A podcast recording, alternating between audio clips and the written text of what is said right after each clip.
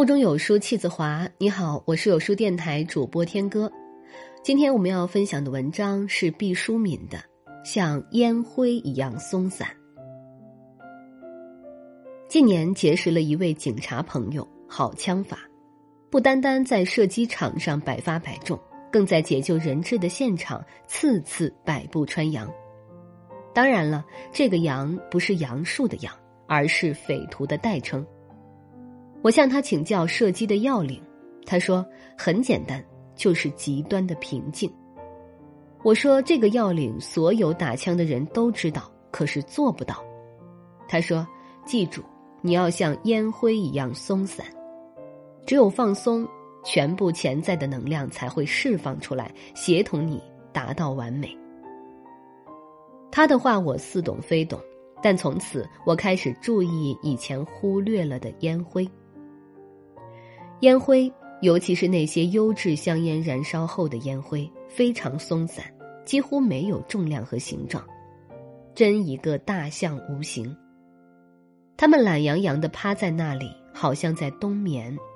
其实，在烟灰的内部栖息着高度警觉和机敏的鸟群，任何一阵微风掠过，哪怕只是极轻微的叹息。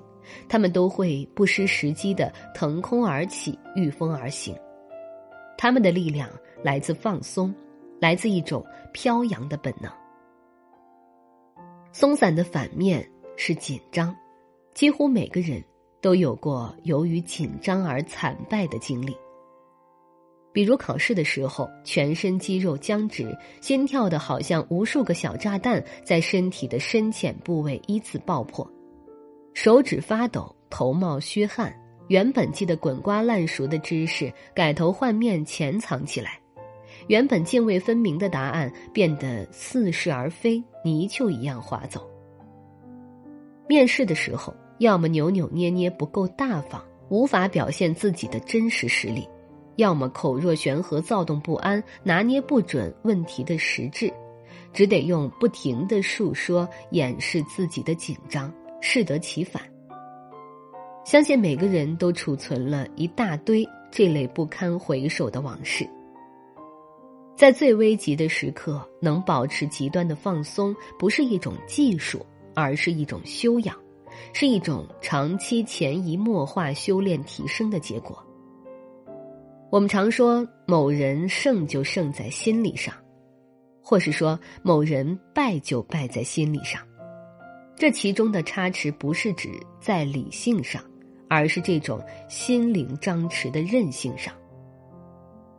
没事儿的时候看看烟灰吧，它们曾经是火焰，燃烧过、沸腾过，但它们此刻安静了，它们毫不张扬的聚精会神的等待着下一次的乘风而起，携带着全部的能量，抵达阳光能到的任何地方。